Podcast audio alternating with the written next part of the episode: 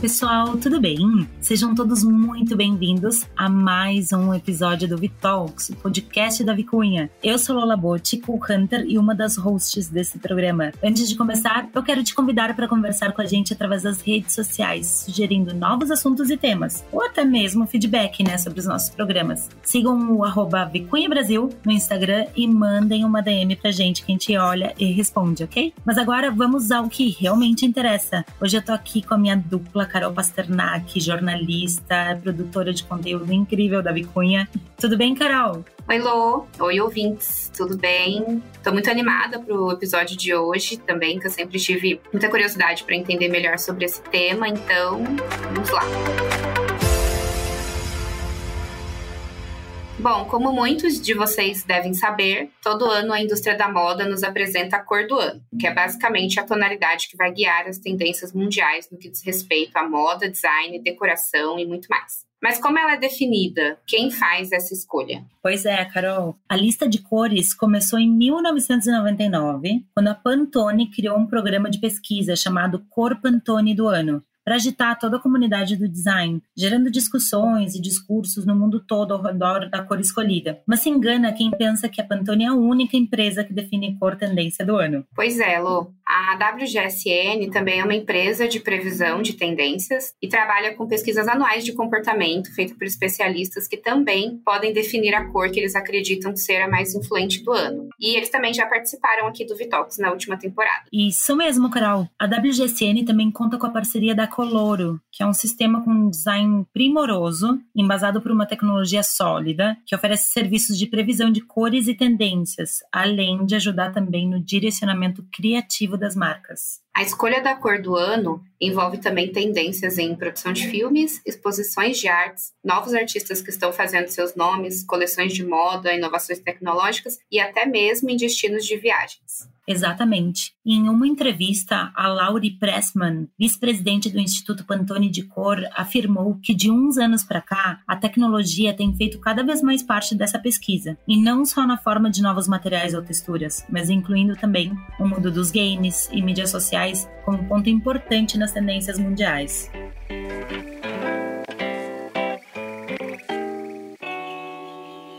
Gente, depois de toda essa explicação, vocês podem estar se perguntando por que essa informação é relevante para o mundo da moda, né? De que forma as marcas utilizam a cor tendência do ano? Aproveitando o embalo das perguntas, eu queria saber de você, Carol, o que você achou da cor do ano de 2023?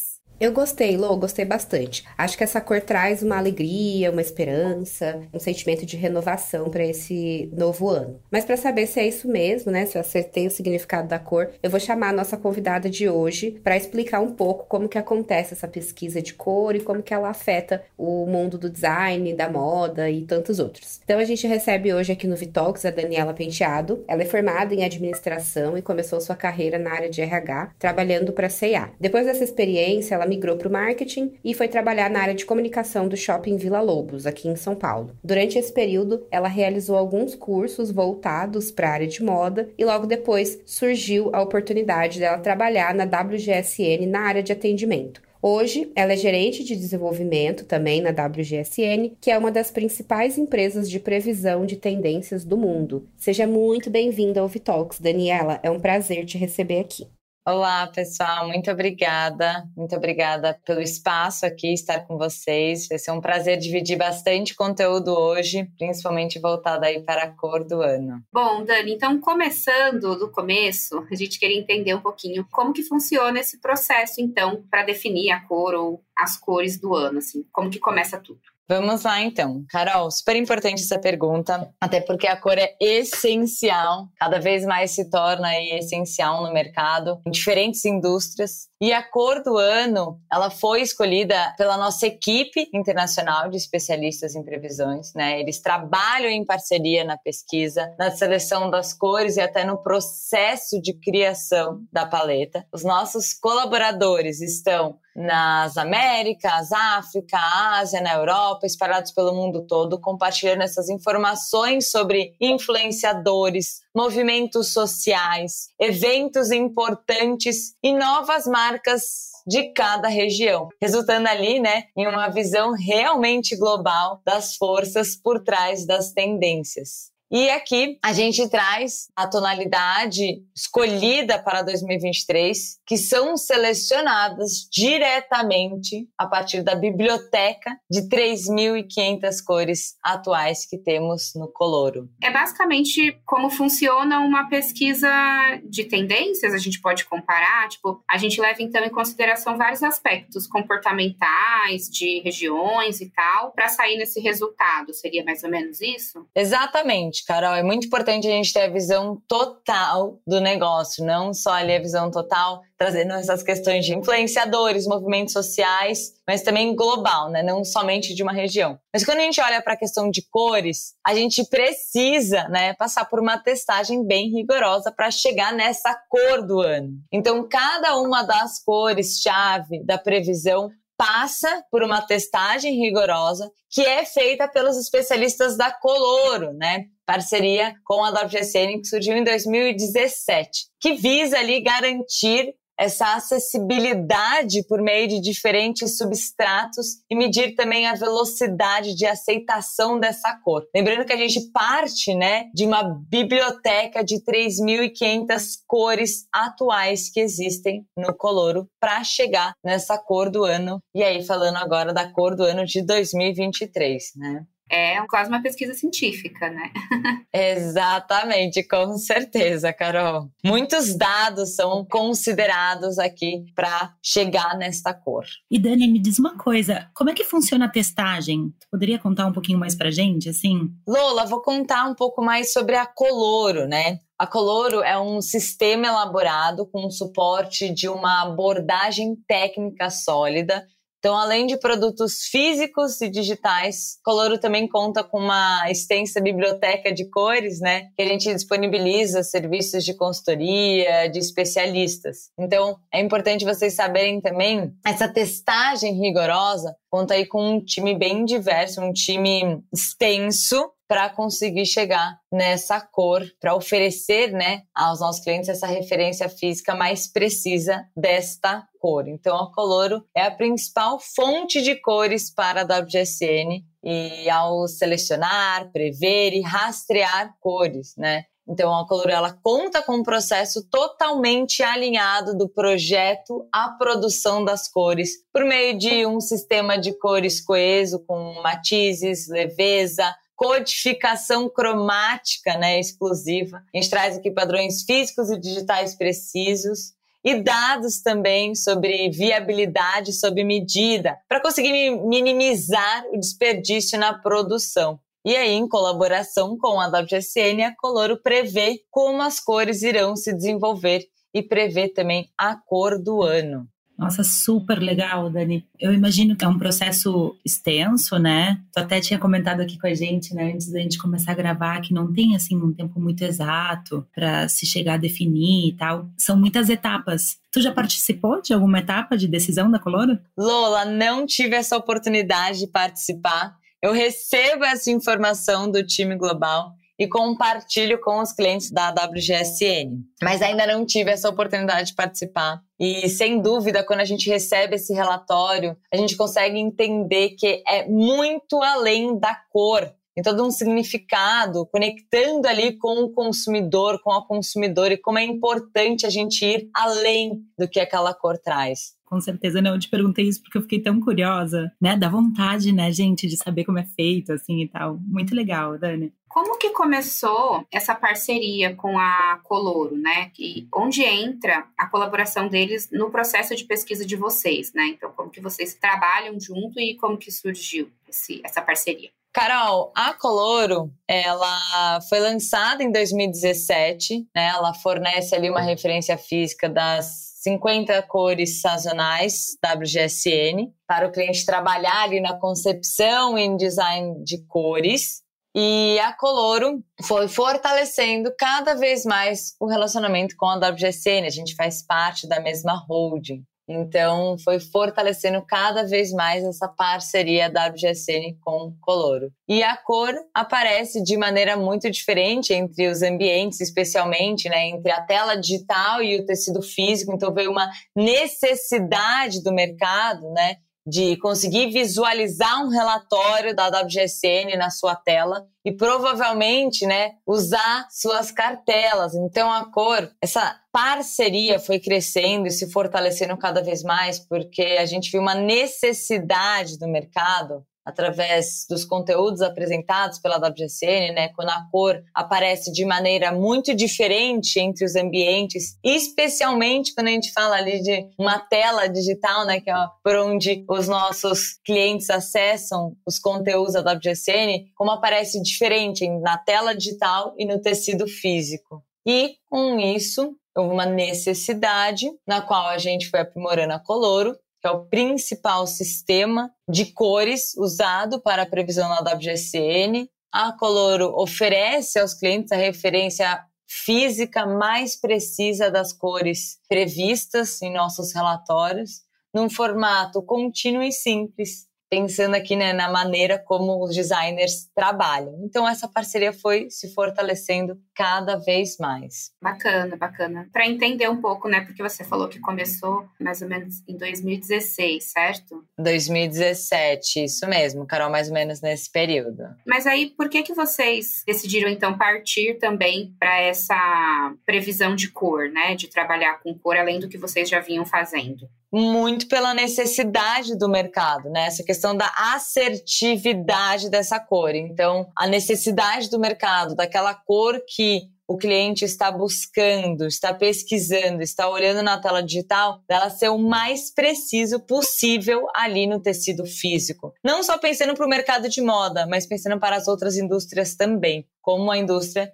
de design de interiores. Sim, com certeza. Acho que se beneficia e precisa muito também, né? Dessa assertividade, assim. Pelo menos acho que nos últimos anos a gente tem visto marcas, sei lá, de tintas, por exemplo, né? Fazendo também toda uma grande revelação para as cores que eles vão escolher, tal. Então acho que vem acontecendo esse movimento, né? Da gente realmente se importar mais, quase como se fosse uma astrologia, assim, né? Que vai nos guiar aí durante o ano. Com certeza, com certeza é essencial pensar, como eu falei, a cor ela vai muito além da simples codificação que a gente traz, seja do Pantone, seja do Color, ela vai muito além dessa codificação. Ela tem um significado que conecta direto com os consumidores, com as emoções, com os sentimentos dos consumidores. Maravilha, Dani. A gente está em 2023, né? A gente queria que tu nos contasse um pouquinho sobre a cor do ano de 2023, que é o Digital Lavender. E hum, já que a gente está falando aqui, né, que vai muito além da cor e tal, queria que tu falasse um pouquinho qual foi o processo de decisão, o porquê, nos aspectos assim comportamentais, psicológicos, né? Por que, que o WGSN e Coloro chegaram no Digital Lavender para 2023? Claro, Lola, muito interessante. Aliás, minha parte favorita aqui do podcast contar sobre esta cor digital lavender. A gente vem falando muito de um otimismo renovado, né, que vai marcar a presença em 2023. Então, à medida que reencontramos os dias mais alegres, dos quais tanto sentimos falta durante a pandemia, com as mudanças em questão de prioridades, percepções, a gente vê como consumidora, né, buscando se conectar buscando se conectar com as coisas que consigam oferecer equilíbrio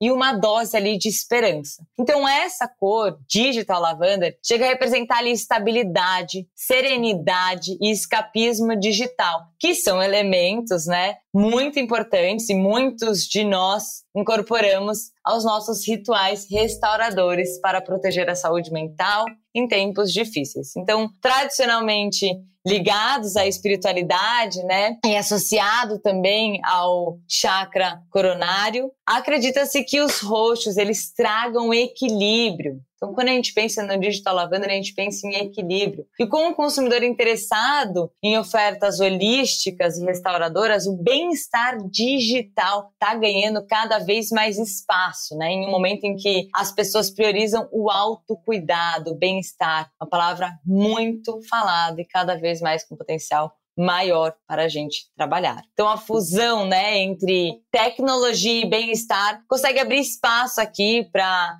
marcas desenvolverem exatamente esse espaço né, entre meditação com recursos tecnológicos, unir esses dois mundos do físico com o digital. E até em questão da crença, né? A questão da crença de que momentos curtos de restauração e terapias leves conseguem ser capazes ali de melhorar o nosso estado mental e bem-estar físico. Então, a cor digital lavanda, raramente encontrada na natureza, consegue oferecer um vislumbre de outras realidades, né? Essa cor aqui sensorial, que é o digital lavanda, chega a evocar ali calma, serenidade e deve, com certeza, transitar com desenvoltura entre o mundo físico e o mundo virtual.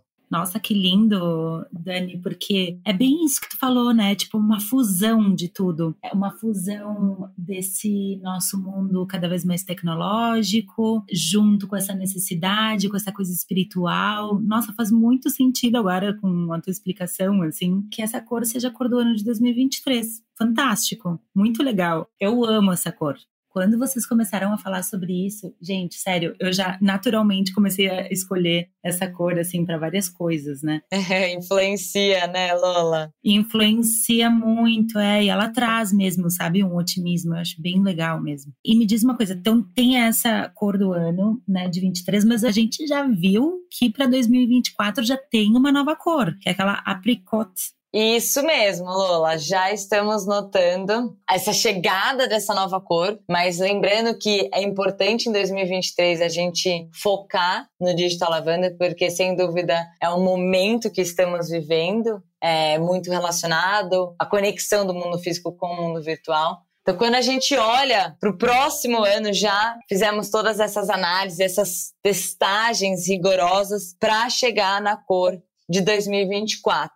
E, como a Lola comentou, a cor de 2024 é o Apricot Crush, que é um pêssego, né? É um tom restaurador, refrescante e energético, que é perfeito para um mundo que busca calma e otimismo. Aqui, nessa próxima tonalidade, 2024, a gente traz um tom de laranja refrescante, energético, como eu falei, até um tom rejuvenescedor, que vai, sem dúvida, se conectar aos sentimentos dos consumidores em 2024, né? Que estima-se ali que devem transitar entre o choque com o futuro, né? Que é essa desorientação devido às mudanças muito rápidas que vem acontecendo em nossa vida. E também, além do choque com o futuro, um outro sentimento muito em destaque é a busca pelo encantamento. Então, à medida que a gente lida né, com diversos sentimentos e emoções incertas sobre o futuro, cores mais quentes e restauradoras, como esse laranja refrescante, serão muito atraentes para os consumidores.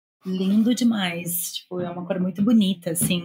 E eu sempre relaciono isso que tu falou, né? Tipo, essa coisa da vitamina, né? E eu acho que também depois de pandemia, depois do momento que nós estamos vivendo agora e tudo, acho que as pessoas cada vez mais elas vão olhar muito para isso da nutrição, da saúde, né? E as frutas, né? Essa coisa mais citriquinha, assim, faz muito sentido, né? Pra gente poder se nutrir, né? De uma forma muito bela, assim, também. Com certeza, Lola, com certeza. A gente pensa também nessa questão da natureza, né? Essa cor ela simboliza o apricot, né? Esse apessegado, é, simboliza a beleza da natureza e, em particular, o laranja, né? Pensando ali nas nuvens do pôr do sol. Então, algo que conecta também a consumidora com a natureza, com esse tom de pôr do sol. Dani, eu gostei bastante das duas, tanto a desse ano quanto a já de 2024. Acho que acompanhando um pouco as tendências, principalmente de comportamento, a gente vai entendendo, né, como que essas cores vão surgindo, o que, que as pessoas querem, etc. E aí, pegando gancho nisso, eu queria saber de você, acho que você falou um pouquinho já na outra pergunta, mas aí a gente pode aprofundar aqui. Como que então, após essas cores estarem definidas, como que elas se encaixam aí sim nas tendências, né? Nas tendências de moda, mesmo já um pouco mais. Quando a gente baixa um pouco mais, né? Sai do comportamento, tem aí essas cores e aí a gente coloca ela nas tendências, em como que a gente vai ver as pessoas usando, sei lá, nas ruas, nas marcas e tal. Como que faz essa conexão, né? Que aí sim, acho que a usabilidade dessa previsão, né? Como que ela acontece? Carol, muito importante essa sua pergunta. Essencial a gente pensar como isso se aplica no mercado. E quando a gente olha essa trajetória do roxo, a trajetória do Digital Lavender, 2023 vai trazer essa cor em todas as categorias. Vamos ver essa cor em todas as categorias, né, em 2023. Muito por conta do seu apelo, quando a gente pensa no mercado de moda, na categoria de moda, né, traz muito essa forte influência, né, do apelo inclusivo de gênero. Essa cor que é sucesso no segmento jovem, de roupas e também de beleza, exala ali otimismo, alegria e escapismo. E são sentimentos que estão atraindo o interesse da geração Z, que são os jovens de hoje em dia, principalmente pensando no pós-pandemia. Então, atrai esse sentimento muito latente nessa geração jovem. E o poder de compra dessas gerações mais jovens está se consolidando, né? Então, o Digital Lavender será ali essencial para as marcas trabalharem. E o roxo, que é sinônimo de charme, de feminilidade, esteve entre as cores de melhor desempenho na comparação anual. Então, quando a gente pensa em desfiles, cresceu bastante. Os designers trabalharam bastante com essa tonalidade, cresceu, né?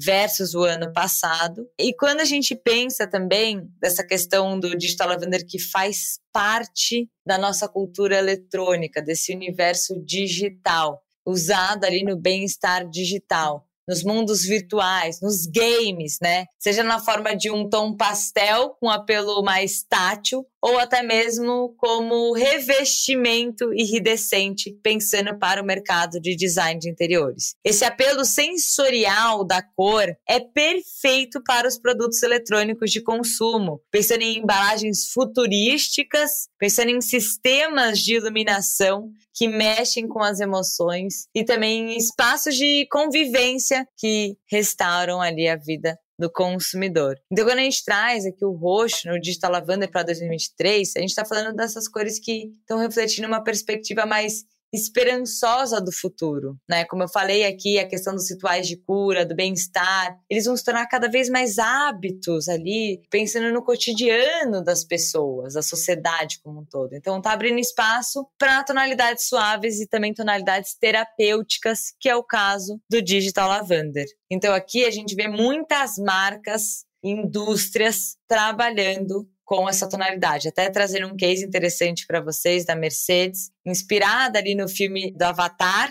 A Mercedes-Benz criou um veículo vivo que consegue personificar uma visão futurista de mobilidade. Então, os passageiros têm a oportunidade de experimentar várias forças da natureza que normalmente não são visíveis né, ao olho humano, como campos magnéticos, bioenergia e também luz ultravioleta. Assim como a Pangaia, que em novembro do ano passado, a marca de moda sustentável, né, lançou um microsite imersivo que permite ao público navegar virtualmente pela linha de jaquetas que eles lançaram em um cenário virtual ambientado na Antártida.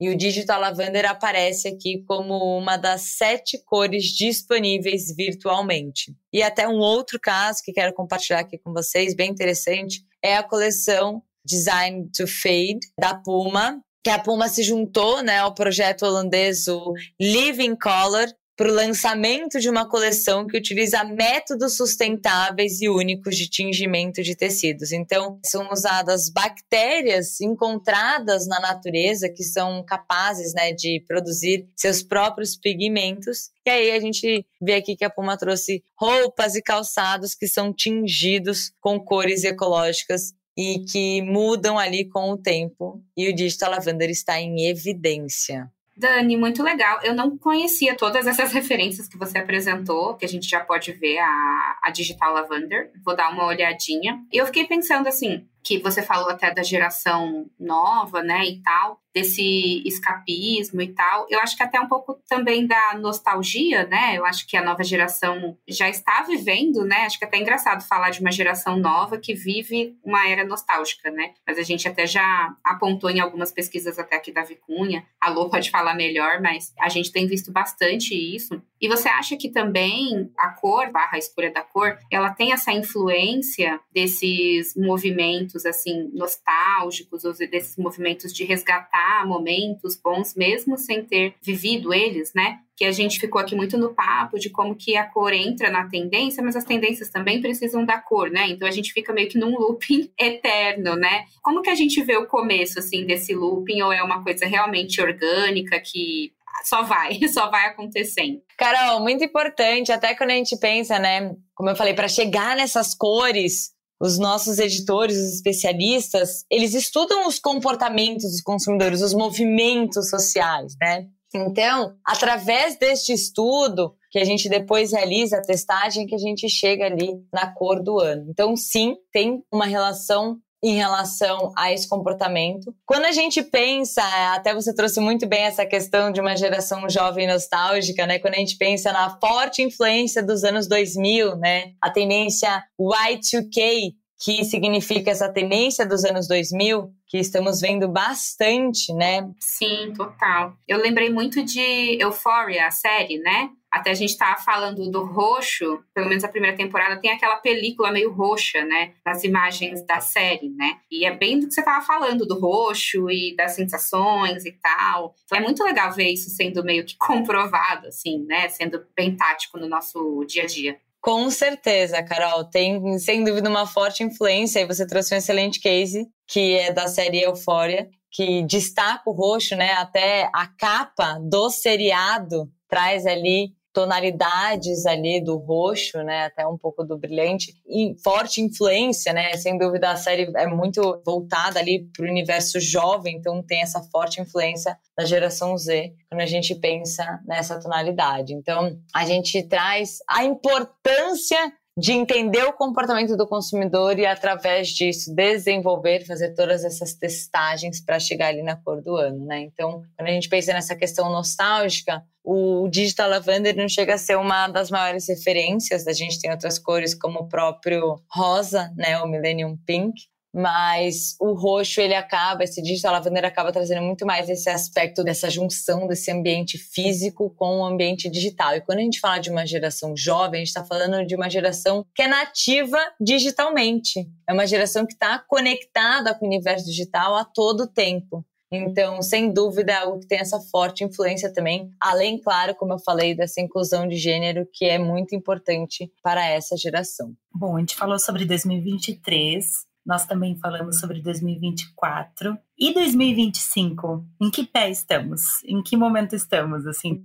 Muito bom, Lola. Bom, da WGSN sempre olhando ali para frente. Sem dúvida, a gente já começa, já estamos trabalhando, já estamos falando sobre essas cores de 2025. A gente ainda não tem a cor, não lançamos a cor, em breve lançaremos a cor do ano de 2025, né? Vamos lançar este ano. Mas aqui, quando a gente pensa em uma visão de principais cores, sem dúvida a gente está conectando cada vez mais, gente, esse mundo físico com o mundo virtual, né? A junção desses dois mundos. E até falando sobre essa questão dos próximos anos, para 2025, qual será a cor? Como eu falei, a gente ainda vamos lançar esse ano, né, essa cor para 2025, mas a gente já está lançamos relatórios, né, falando de quais serão as principais cores para 2025, as cinco principais cores para 2025, né? Essas cinco tonalidades que definem a ambientação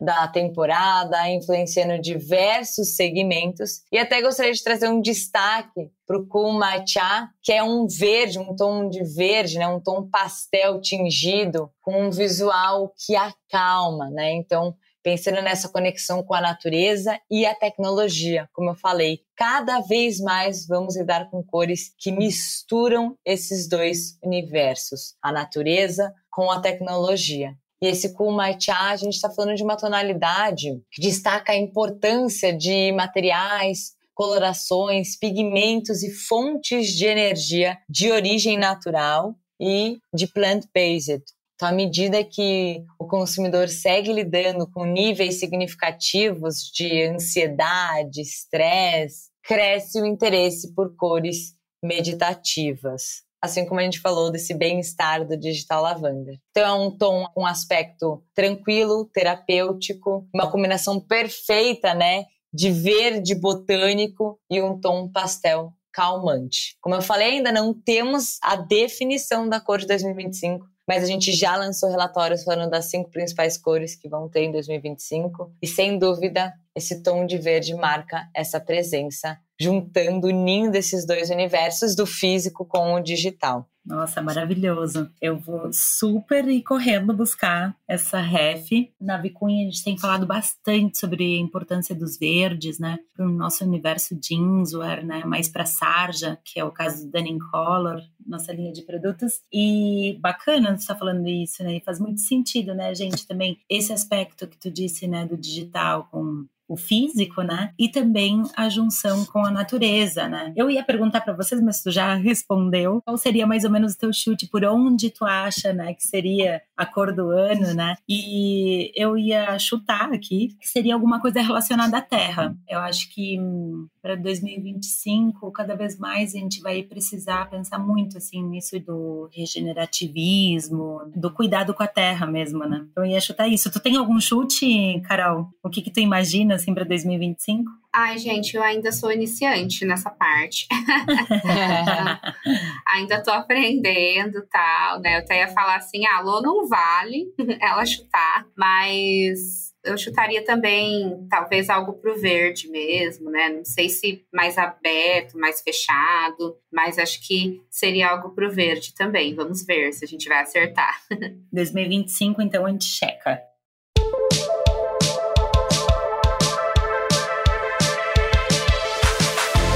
Bom, pessoal, e agora nós chegamos ao nosso momento radar, que é o momento onde a gente pede, né, e compartilha também dicas, referências, né, coisas que os nossos convidados e nós, as hosts, estamos também consumindo, estamos em contato e por isso a gente queria compartilhar com vocês. Que legal, Lola. Sim, dicas são sempre bem-vindas, né? Eu queria compartilhar, até pensando mais no universo gastronômico, até por eu ser de São Paulo. Temos aí muitas referências gastronômicas no mercado. E a minha indicação vai para o restaurante Cora, que temos aqui em São Paulo, um restaurante magnífico, um sabor ali, uma explosão de sabores que as pessoas têm ao comer, ao desfrutar daquele menu delicioso do Cora. Então, uma indicação aí, tanto de comidas como de drinks, vai para o Cora, no restaurante aqui de São Paulo.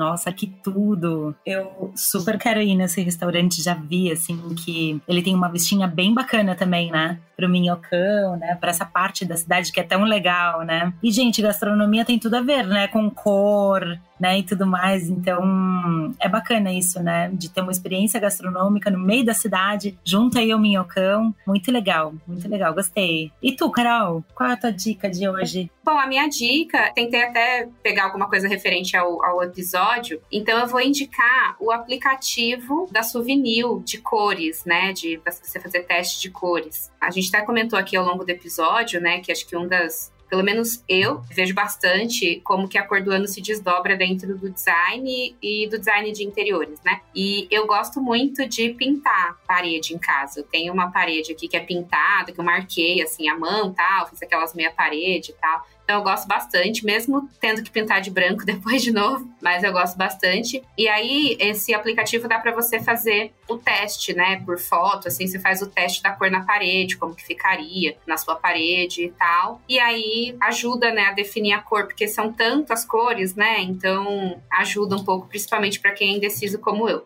Então, vou deixar a dica aí do app da Souvenir para quem gosta de se aventurar aí nas pinturas da casa. Gente, já fiquei cheia de vontade de baixar esse aplicativo e simular. Eu tô mudando agora de casa, então vai ser um ótimo momento aí para aplicar bastante. much. Gente, e eu tenho uma dica para quem gosta de comportamento e cores. É um livro que se chama Psicologia das Cores como as cores afetam a emoção e a razão. É da Eva Heller e é da editora, uma editora que eu amo muito, que é a editora GG, uma editora espanhola, e tem livros incríveis. É muito bacana porque hum, ela aborda assim tanto os impactos, né, os sentimentos, né, o quanto as cores afetam o nosso humor, o nosso pensamento, a tomada de decisão, assim como também traz um backstage aí de como as cores, né, como a pesquisa de cor é feita, como também as cores simbolizam diferentes elementos, né, para diferentes culturas, né? Então, por exemplo, o azul para a cultura indiana simboliza, né, mais espiritualidade, já para uma outra cultura pode ter um sinônimo diferente, é um significado diferente. Então, é um livro bem bacana,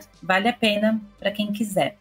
Então, pessoal, Daniela, muitíssimo obrigada por ter disponibilizado esse tempinho para conversar com a gente. Eu espero que tu tenha gostado de participar, porque eu sei aqui que a gente simplesmente amou, né? Então, eu queria te deixar à vontade para tu fazer tuas considerações finais, deixar uma mensagem para quem nos acompanha. Lola, muito obrigada. Carol, muito obrigada pelo convite. Foi um prazer dividir todas essas informações com vocês. Como eu até comentei, né, antes da gente iniciar aqui o podcast hoje, como eu amo compartilhar todos esses insights que a gente traz na WGCN, né? Não basta ler, não basta engolir, né, esses reports, mas como é importante compartilhar e é um prazer ter esse espaço aqui com vocês para compartilhar todas essas informações, todo esse relatório, né, sobre cores. Então, é a importância, né, da gente conectar cada vez mais as coisas com as nossas emoções, com os nossos sentimentos e como de uma forma até sem perceber a gente acaba fazendo isso. Então, foi muito bom compartilhar todos esses insights aqui com vocês. Obrigada pelo tempo de vocês, obrigada pelo espaço. Espero que todos gostem desses conteúdos e se vocês quiserem saber muito mais, podem entrar em contato com a gente. Estamos sempre à disposição, viu? Muito obrigada pelo convite e até a próxima. Bom, e assim chegamos ao final de mais um Vitalks dessa temporada 3. E queria aproveitar também o momento para pedir que vocês comentem nas nossas redes sociais o que vocês acharam do episódio de hoje. Se tiver alguma dúvida, a gente vai ficar muito feliz também em responder. Como sempre, não esqueçam de seguir nossa página, aonde você estiver nos ouvindo, para saber sempre quando o próximo episódio vai ao ar. Obrigado, um beijo e até mais.